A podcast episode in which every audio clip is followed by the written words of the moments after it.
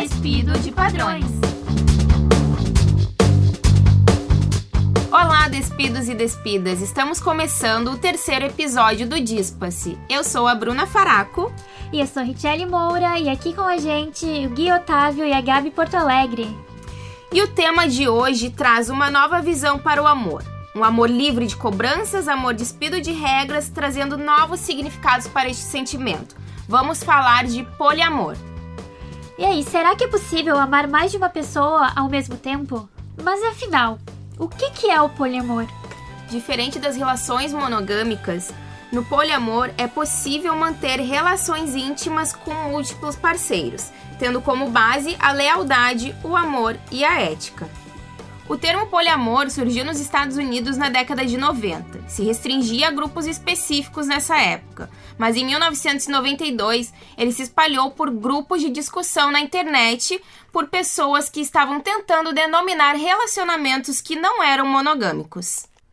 Então, dado esse contexto uh, de onde veio o poliamor, de como ele surgiu lá nos Estados Unidos, Aqui no Brasil também a gente tem algumas pesquisas, alguns estudos, e é sobre isso que as gurias vão falar aqui pra gente um pouco agora. Não é, Gabi, Bruna? Sim. Então, na pesquisa Amar Amores, o poliamor na contemporaneidade de Tatiana Pérez e Ascara Palma, psicólogas da FADERGS, uh, elas trazem uma análise sobre essas novas construções amorosas que defendem a possibilidade de amar e se relacionar com outras pessoas ao mesmo tempo. A pesquisa tem como objetivo principal compreender as expressões do poliamor. E para isso, elas fazem uma pesquisa qualitativa, exploratória e também descritiva. Ou seja, elas buscam entender o fenômeno do poliamor através do próprio olhar dos poliamoristas. Ah, essa pesquisa ela foi realizada com seis pessoas que se consideram adeptas do poliamor, sendo quatro mulheres e dois homens com idades entre 21 e 27 anos, e a, a pesquisa foi realizada através de uma entrevista narrativa. Ou seja, as pessoas narraram para essas psicólogas como eram esses relacionamentos, uh, o que, que mudou de um relacionamento fechado para o poliamor, enfim, coisas nesse sentido. E a partir disso, elas fizeram uma análise do discurso desses entrevistados. E a pesquisa, essa da Tatiana e da Yaskara, traz como resultado que o poliamor se baseia no amor livre e na responsabilidade, no respeito à individualidade e também no diálogo. E surge como uma possibilidade, nos convidando a pensar no amor numa assim fora da caixa, despido de regras, dessas regras padrões impostas pela sociedade. E o amor é socialmente construído no artigo da Tatiana e da Yaskara, elas trazem um resgate histórico sobre esse amor.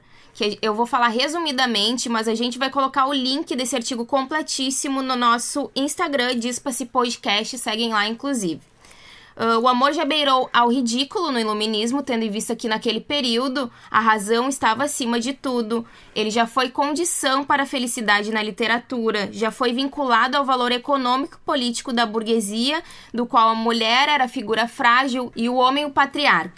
Além disso, nessa época, os relacionamentos eram monogâmicos porque tinha toda a questão da, das heranças onde um homem e uma mulher casavam, tinham filhos, e era necessário que fosse uma relação monogâmica para o pai saber que aquele filho era biologicamente dele. E o amor então passou a ser o cimento das relações em 1940. As pessoas já se casavam por amor, não somente por interesses econômicos. Só que na década de 60 e 70 ocorreu a revolução sexual que vinha para levantar questionamentos sobre as normas desse amor tirando de cena totalmente esse amor burguês que era monogâmico. E com isso surgiu o poliamor, defendendo relações com múltiplos parceiros e mantendo o amor e a lealdade como base. Os poliamoristas então perceberam que não se encaixavam no padrão monogâmico, porque sentiam sentimentos por mais de uma pessoa, e decidiram ser, ser sinceras com esses sentimentos, não negar esses sentimentos, pois numa relação monogâmica quando existe um casal com relacionamento fechado, um relacionamento sério, e algum deles sente atração por outra pessoa, acaba muitas vezes partindo por uma infidelidade, traindo, trazendo sofrimento para essa relação, vivendo outras relações amorosas e sexuais de modo clandestino. E no poliamor, não. O poliamor permite que as pessoas vivam mais de um amor ao mesmo tempo, permite, que as pessoas sim sejam livres para sentir esse amor por mais de uma pessoa, se relacionar com mais de uma pessoa. Deixando de lado, muitas vezes, a ideia de ter um relacionamento talvez frustrado por, por causa da sociedade que impõe que as relações têm que ser monogâmicas. Então, uma pessoa pode sentir amor, sentir atração por mais de uma pessoa, mas acabar no relacionamento monogâmico frustrado por medo de expor esse sentimento. É isso mesmo, Richelle. E como será que os poliamoristas vivem o amor nessa sociedade que ainda é tão patriarcal e tão heteronormativa? A Gabriele viveu um relacionamento poliamorista e conta pra gente agora essa experiência. Começamos com pequenos casos, encontros aleatórios e depois de uns dois, três meses nisso a gente resolveu engatar um relacionamento para ver se dava certo ou não. Até então a gente não conhecia ninguém com esse tipo de relacionamento, era tudo muito novo para todo mundo. E a gente foi descobrindo as coisas aos poucos, vendo como funcionava, lidando com preconceitos e essas coisas assim as, muitas das dificuldades que a gente encontrou nesse meio tempo foi uma foi os preconceitos, né? Principalmente em relação a eu e a Nayane, por sermos duas mulheres juntas, sempre que estava só nós duas sem ele, os olhares eram piores quando nós estávamos nós três. E outra é que antes disso eu nunca tinha ficado com outras mulheres, então muito foi descobrindo como funcionava escutei muito, ah, dois é bom, três é demais. Alguns viraram a cara que não falam comigo até hoje. Mas muitos desses não foi nem por ser três, mas sim por ter. por eu ser mulher e um desses. e eu estar ficando com outra mulher. Porque se fossem dois homens, não seria esse mesmo patamar que eles deixaram tão assim para mim. A parte boa desse tipo de relacionamento é que nós conseguimos experiências únicas, né, em relação a como ver um mundo de uma maneira mais aberta, mais ampla. Mas eu não teria outro desse tipo, não por não ter gostado ou algo assim, mas sim por eu estar feliz nessa relação que eu tô nesse momento agora. E realmente, poliamor na nossa sociedade é um grande tabu. Muitas pessoas não, não entendem o que é o poliamor, confundem poliamor com relacionamento aberto. Uh, pensam uma coisa, pensam outra coisa, e às vezes, muitas vezes pensam o que não é realmente poliamor. E para tentar expor um pouquinho sobre o poliamor uh, que ele é, o Gui vai trazer pra gente algumas curiosidades, não é, Gui? É isso mesmo, Hit. Uh, um poliamorista chamado Danilo Leonardi ele publicou algumas curiosidades sobre relacionamento poliamor que ele tinha. Ele é um booktuber. Ele falou que sobre desejos e traições, que muitas pessoas em um relacionamento aberto, elas não sabem que estão em um relacionamento aberto. E que isso é muito comum. E que essas traições no mundo monogâmico, elas ocorrem justamente porque não há um diálogo entre o casal de sobre propor novas coisas para o relacionamento deles, para que torne uma situação mais saudável. Então, por isso que no relacionamento monogâmico, isso acaba uma traição, ela acaba se tornando algo banal. E justamente por essa falta de diálogo.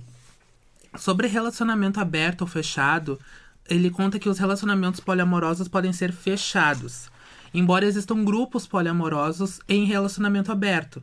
Isso não significa que todos sejam. Então, eles podem ser fechados entre, por exemplo, um casal que poliamoroso que envolva três pessoas, como um relacionamento aberto em que eles têm um círculo do deles ali onde eles interagem entre eles no relacionamento, mas eles podem acabar expandindo isso para outras pessoas que não são do mesmo círculo deles. Nesse mesmo depoimento dele, ele fala que também ocorre menos DSTs em relação disso, porque como são as mesmas pessoas no mesmo círculo, no caso de um relacionamento poliamoroso fechado entre eles, uh, as doenças sexualmente transmissíveis elas não existem, porque eles estão ali entre eles, eles fazem os testes uh, a cada seis meses, né, habitualmente, para ver se está tudo certo. E daí não há nenhum problema com relação a isso. E sobre ciúmes, ele conta que sentir ciúmes do outro envolvido com terceiros, isso é comum. A diferença é que as pessoas poliamorosas não são tão possessivas quanto a maioria dos que estão, por exemplo, em um relacionamento monogâmico. Eles entendem, no caso, que cada um é dono do seu próprio corpo e assume as responsabilidades sobre ele. As relações estão cada vez mais diversas. O modelo de família tradicional brasileira, a monogâmica que a gente estava falando, já está passando por transformações. O homem, por exemplo, não assume mais a posição de chefe da família. A mulher entra com um papel importante para essa família, sendo a protagonista, deixando de lado todos esses costumes de amor e de família ideal. E assim como na monogamia, no poliamor as pessoas querem viver um viver uma relação embasada no amor, no companheirismo, na amizade, compartilhar a vida, compartilhar momentos com esse amor livre, sem se prender a uma pessoa só, sem se prender ao que a sociedade espera, ao que a sociedade imagina. E o poliamor também é pouco estudado no Brasil. A maioria das referências sobre o assunto é de fora do país, são estudos americanos dos Estados Unidos. E a Vânia Sandeleia Vaz da Silva, que é professora doutora no curso de Ciências Sociais e no mestrado em Ciências Sociais na UNOeste, junto com Geraldo, que também é professor doutor no curso de Ciências Sociais e também no mestrado da mesma faculdade em parceria com uma doutoranda em Ciências Sociais pela Universidade Estadual Paulista, que também é professora de Ciências Sociais no, na UNOeste, a Rosângela da Silva, eles realizaram um estudo, uma pesquisa, que tem como título Michel Foucault e o Poliamor, Cuidado de Si, Parresia e Estética da Existência, onde eles fizeram algum resgate de, de estudos sobre o poliamor no Brasil, trouxeram algumas referências. Então, eles trazem o poliamor embasado na ideia do filósofo historiador Michel Foucault, nas três noções Foucaultianas, que é o cuidado de si, a parresia e a estética da existência. Resumindo, cuidado de si refere-se ao cuidado que temos com, conosco mesmo, aquele cuidado que a pessoa tem consigo. Cuidado com a mente, cuidado com o corpo, cuidado com o que sente, com o que pensa, assumir seus sentimentos, assumir os seus desejos e Uh, se, uh, isso se encaixa no poliamor, é onde a pessoa assumir que se sente atraída por mais de uma pessoa, ter esse cuidado do que sente, esse cuidado do que pensa, esse cuidado com sua pessoa, esse cuidado de se permitir viver essa relação. E ela, para Foucault, tem que ser pautada na parresia, que é a honestidade, a coragem de assumir, se dizer a verdade, ser sincero para as demais pessoas envolvidas, mesmo que isso corra o risco, talvez, de um término de um relacionamento, corra o risco de magoar outra pessoa, é necessário ter essa honestidade, essa sinceridade na relação. E a noção de estética da existência aparece lá nos estudos de Foucault sobre a Grécia Antiga, onde se existia a preocupação de se levar uma vida bela e ética, seguindo um paradigma estético. E é aí que a gente pode encaixar o poliamor. Que as pessoas poliamoristas que vivem esse tipo de relação buscam construir uma vida livre e bela, também pautadas num paradigma ético, onde elas querem viver o, o amor delas, viver esse amor livre, sem preconceitos, sem serem estereotipadas na sociedade, simplesmente viverem eticamente sendo aceitas como elas são, vivendo o amor que elas querem viver. E finalizando o estudo, o objetivo era mostrar que o poliamor pode ser um objeto de estudo para ciências sociais, como sociologia, antropologia e ciência política, porque ele é desafiador em termos sociais, culturais e políticos e ainda é pouco estudado pela sociedade, pouco abordado na nossa sociedade. E para saber mais também sobre esse estudo, vocês vão poder conferir ele lá no nosso Instagram, no arroba Podcast. É, o poliamor ainda não é um assunto muito discutido, mas ele abre debates para diversas vertentes. No artigo Poliamor, a quebra do paradigma da família tradicional brasileira, Luana Cristina Malmonge traz o projeto de lei 6583, o Estatuto da Família, que traz no artigo 2 a entidade familiar como núcleo social formado a partir da união entre homem e mulher. No artigo, levanta o debate que contraria diretamente o posicionamento do STF, que já até reconheceu os casamentos homoafetivos. No poliamor, o caminho não deve ser diferente, já que a prática poliamorista já é de fato uma das formas de envolvimento afetivo. Esse projeto de lei ainda tramita na Câmara e traz um forte debate sobre ferir os direitos fundamentais da pessoa humana previstos na Constituição. O direito à dignidade, à liberdade e à igualdade. É como se fosse uma tentativa de restringir o conceito de família com uma união apenas de homem e mulher heterossexuais. Fugindo um pouco dos estudos, a gente foi para as redes saber o que, que a galera pensa sobre poliamor e o Gui nos traz o giro das redes.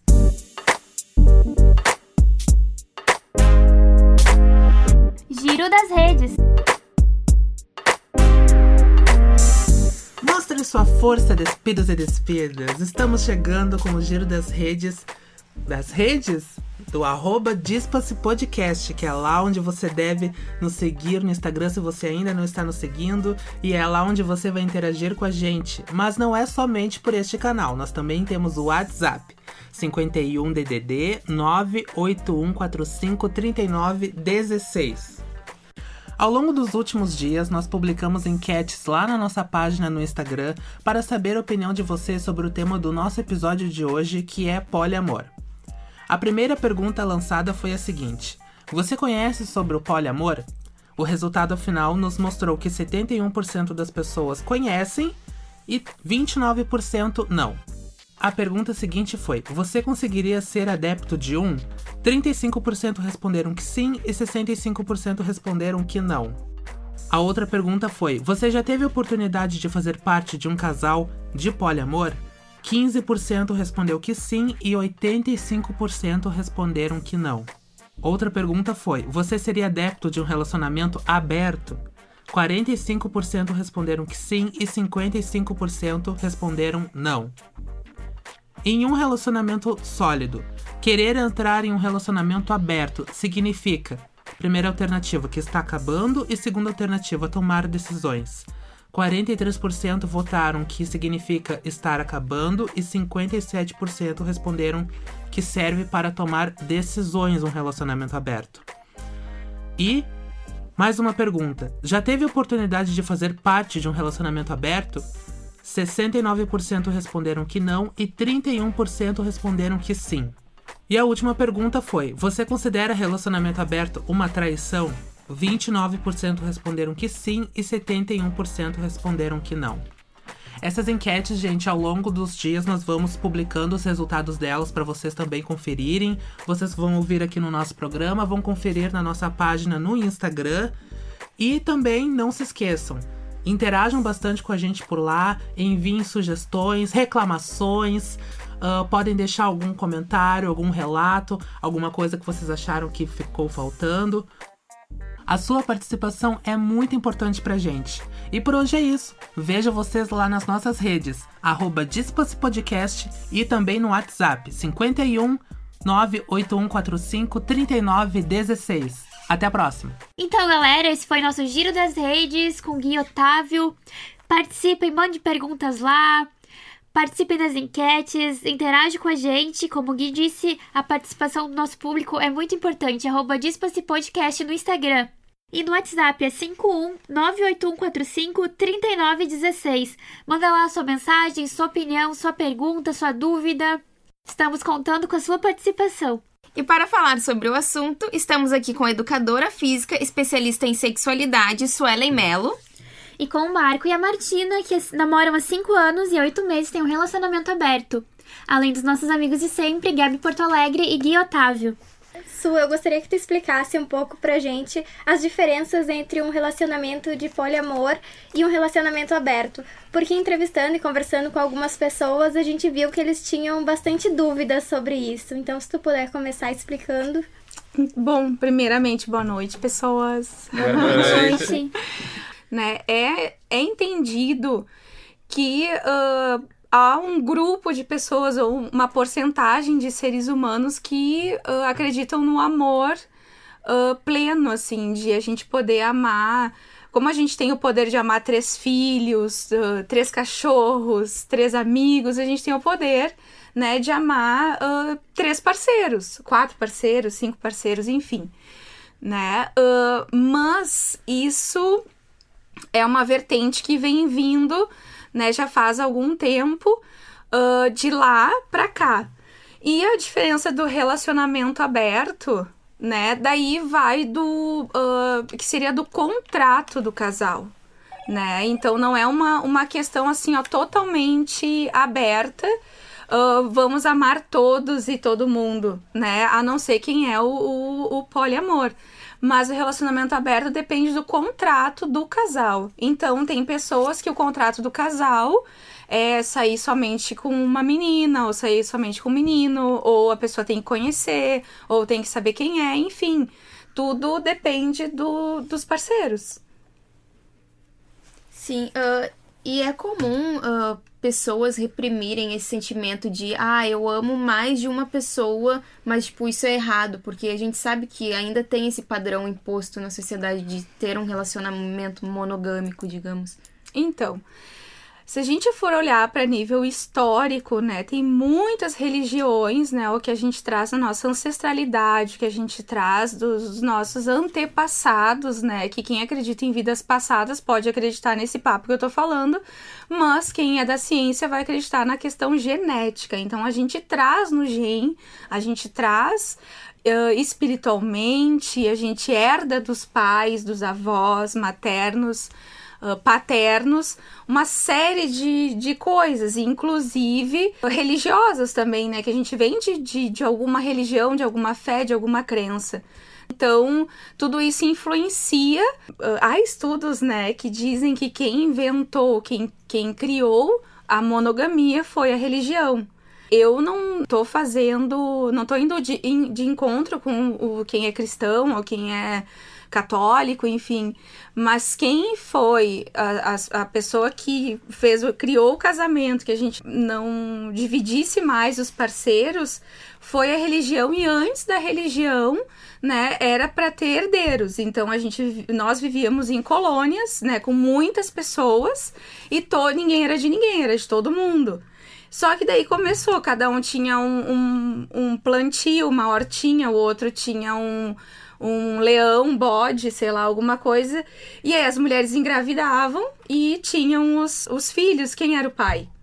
Então, para se saber quem era o pai, criou-se a monogamia. Mas, se for falar de hoje, assim, existe sim muita repressão.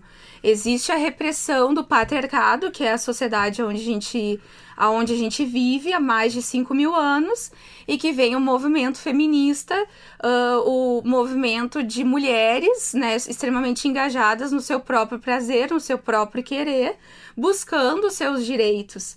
Em outras culturas é comum gente falar bastante sobre a poligamia. Qual seria a diferença entre a poligamia e o poliamor?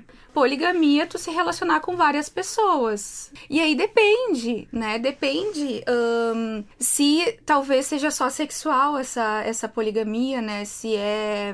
E, e, o contrato, enfim, que se tem com parceiros. Do que eu entendo, o que eu sei, né? Daí é uma coisa particular de experiência, tá? De pessoas, de mulheres que me relatam quando estão em situações de poligamia, sempre o que ressalta mais é o machismo, é o patriarcado. Então é sempre o homem que tem direito de ter cinco mulheres, né? Tal aquele o, o Mr. Catra, né? E tem os, sultões, enfim, né? Vários outros homens na história que tiveram inúmeras mulheres. Mas são poucas as mulheres na história que tiveram vários homens né? Então, uh, pode-se falar de Cleópatra, talvez alguma outra que tá na história, mas é muito bem abafadinho porque não se podia ou não se pode falar da sexualidade feminina, porque a sexualidade feminina é um poder. Então, tanto a todas as, religi as religiões tiraram esse poder de nós mulheres, uh, é feio uma mulher se relacionar com 5, 10 homens, ter uh, na casa dela 10 homens. Pra ela né, ter essa sexualidade aflorada, ter a, o seu o, o seu corpo aflorado, ter, enfim, né, todos os seus desejos impostos. Uh, queria perguntar uma coisa sobre relacionamento aberto. Qual tu acredita que seria o objetivo dele? Ou já é um sinal de que ah, o relacionamento tá terminando, uhum. então deixa eu tirar algumas conclusões para ver se é isso que eu quero, uhum. se eu estou uhum. infeliz ou não. É, eu acredito que tudo depende do contrato e do casal. Cada ser humano tem um desejo, cada ser humano tem um querer. Tem, tem, tem casais que super se relacionam com a, abertamente durante anos, né? Nascem e morrem assim e são eternamente felizes. Tem pessoas que entram realmente nessa nessa vibração, nessa vibe, nessa sintonia de ah, eu não sei o que eu quero, né? Então vamos liberar geral. Mas também é muito perigoso, porque se esse casal uh, pensa dessa forma, ele tá enfraquecido, né? Porque ele não. Ah, eu vamos ver. Então, ou seja, vamos ver, tu não tá certo e concreto do que tu quer. Quando acontece as vias de fato, daí o casal ou um ou outro entra em sofrimento. E aí, quando voltam, acabam brigando mais e, e destruindo mais a vida do casal, né? Ao invés de ajudar. Então, e tem casais que quando vem, ah, a gente tentou, viu que não deu, que não é a nossa, e se fortalecem, fortalecem e vivem felizes. Então, Suelen, tu acredita que o poliamor vai passar a ser um novo modelo tradicional de relacionamentos? Eu acredito que sim, eu acredito que tem tudo para fluir dessa forma, porque graças às deusas e os deuses, está tudo fluindo muito bem, obrigada, né? Porque uh, as mulheres estão sendo mais engajadas em trabalhos, na história também da, do, do feminino a questão da sexualidade, a questão de quem é homossexual também já está criando espaço, criando espaço não só em determinadas religiões, estão uh, sendo mais aceitos em grupos, uh, quem é trans, enfim, tem uma, uma gama de pessoas que antigamente não eram aceitas, né? E que hoje são aceitas, inclusive as religiões, inclusive a sexualidade. Eu acredito que tem espaço para todo mundo e todo mundo tem o direito de ser feliz. Uh, vocês estão juntos há cinco anos e em, relaciona em relacionamento aberto há oito, oito meses. Uh, como que surgiu isso para vocês? Então, começou assim, a gente estava cinco anos, há uns quatro anos de alguma coisa, num relacionamento monogâmico. Daí, em determinada data, a Tina, ela foi viajar para Portugal. E aí começou a gerar umas conversas no sentido de, tipo, ela tava lá em Portugal, daí eu falei assim, Batina, olha só, tu vai ficar seis meses em Portugal. Eu sei que as pessoas se interessam por outras. Caso tu queira ficar com outras pessoas, me avisa que a gente vai conversando sobre isso. Daí, realmente o interesse veio com o tempo dela se interessar por outras pessoas. Daí, daí, tipo, a gente resolveu fazer um teste, assim. Aí rolou mais umas conversas e daí eu disse pra ela que não tava me sentindo muito bem. E daí a gente tinha duas opções, dar um tempo uh, ou voltar para um relacionamento monogâmico. Como ela estava lá em Portugal, tinha muita experiência e tudo mais, a gente optou por dar um tempo. E daí, quando ela voltasse, a gente ia conversar de novo para ver se a gente reatasse, reata, reatava o relacionamento ou não. Daí, qualquer coisa, me interrompe se eu estiver falando alguma coisa não, errada. Tá tudo certo. daí, quando... Tudo errado. uh, daí, quando ela voltou, a gente conversou Daí a gente tava com outras experiências e tudo mais. E num primeiro momento eu não quis voltar pro relacionamento de cara, assim. Um relacionamento monogâmico e tudo mais. Daí depois a gente, depois de um tempo a gente se encontrou de novo, a gente conversou e a gente conversou sobre essa possibilidade de ter um relacionamento aberto. E aí uh, foi que a gente começou a conversar sobre isso, sempre partindo do pressuposto de que a gente não queria um relacionamento durável, mas sim um relacionamento saudável. O que, que mudou de lá pra cá, de quando vocês tinham um relacionamento fechado e agora com relacionamento aberto? O que, que vocês notaram, assim, de diferença uh, no diálogo, uh, na vida de vocês? Uh, eu acho que culpa. Antes eu tinha muita culpa de, de, tipo, me sentir atraída por outra pessoa ou, tipo, pensar em alguma coisa, sabe? Um desejo. Mesma acho é coisa é pra mim. É, tipo, parece que ficou muito mais fácil conversar sobre os nossos próprios sentimentos um com o outro, sabe? Sem sentimento de culpa. Tipo, tá, tá tudo dentro das nossas regras, a gente tá experimentando, daí a gente vai vendo como funciona, fazendo os acordos e discutindo sobre a saúde do relacionamento sempre. Uh, tá, atualmente vocês estão no relacionamento aberto. Você, uh, alguma vez vocês já pensaram em sair disso e voltar para um relacionamento que não, não fosse aberto? Isso. Uh, às vezes eu fico pensando se de repente eu ia gostar de novo. E daí uh, eu fico pensando nessa coisa de talvez voltar essa culpa, sabe? E é um sentimento muito ruim, então eu acho que eu prefiro ter a liberdade até pra, tipo, não afetar outra pessoa. Então, uh, não sei se uh, às vezes vem na minha cabeça, daí eu penso melhor, e daí não, eu acho que eu tô melhor agora do que se eu estivesse num relacionamento monogâmico. Vocês já pensaram então ter um poliamor? Uh, é, eu não sei se de repente não se classificaria como poliamor, porque as nossas regras elas são realmente bem amplas. A gente, a gente não tem nenhuma restrição tipo de namorar com outra pessoa ou não, sabe? Hum. Tipo, a gente poderia, dentro do nosso relacionamento, namorar com outras pessoas, tipo, ter mais de um relacionamento ao mesmo tempo, desde que todo mundo estivesse de acordo com isso. Só retomando assim, a principal dificuldade assim para vocês tanto para vocês, assim, a, a eu como Marco, Mar, Martina, nesse relacionamento e também, assim, pra vocês como, como casal. Eu acho que é meio então, que intrínseco. Ciúmes, é, ciúmes, é, eu acho que todo mundo sente um pouco ou acaba sentindo uma hora na vida. E como tu é uma pessoa, é normal ter esse sentimento de uh, tu querer ela só pra ti, sabe? Mas é um pouco tóxico, sabe? Uh, relacionamento aberto, tu tem que abrir mão dessas coisas de ciúmes, porque acaba sendo tóxico pro relacionamento também. Mas essa é a principal dificuldade, eu acho. Pelo menos. É, para mim parece que depois que a gente foi para um relacionamento aberto, eu sinto muito menos ciúmes do que antes, porque parece que antes no monogâmico tinha aquele contrato de monogamia e daí num relacionamento aberto, tipo, eu sei que a gente acordou que tá tudo bem, é que no monogâmico talvez tenha o contrato tipo de. De posse, digamos? É, mais ou menos. Não... Por exemplo, assim, ah, é um casal. Será que aquela pessoa tá me traindo e eu não tô aproveitando, eu tô me controlando os meus desejos?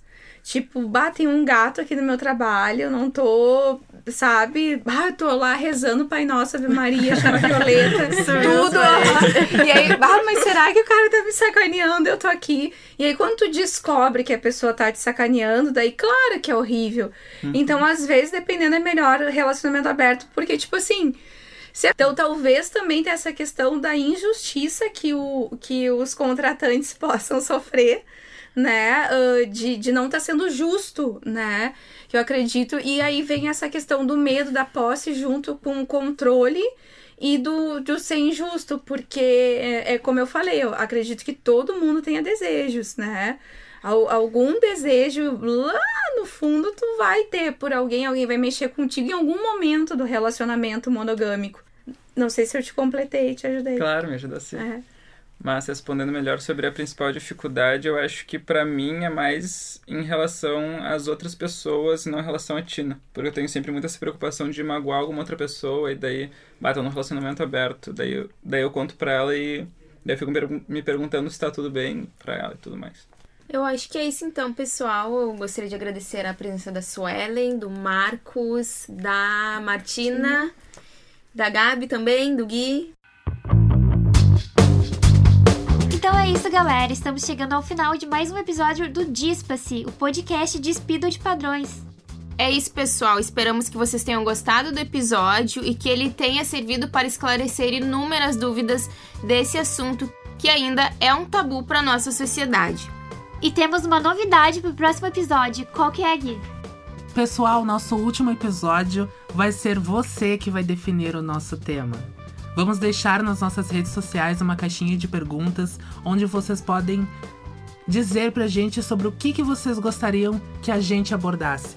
Que tema vocês se interessam? E os temas mais pedidos vão para enquete, então escolham os temas e depois votem. Vamos selecionar os dois temas mais pedidos. Não esqueçam, votem lá nas redes sociais, acompanhem os nossos stories, arroba Podcast. Temas relacionados a relacionamentos, gente. Então é isso, pessoal. Até, Até a próxima. próxima.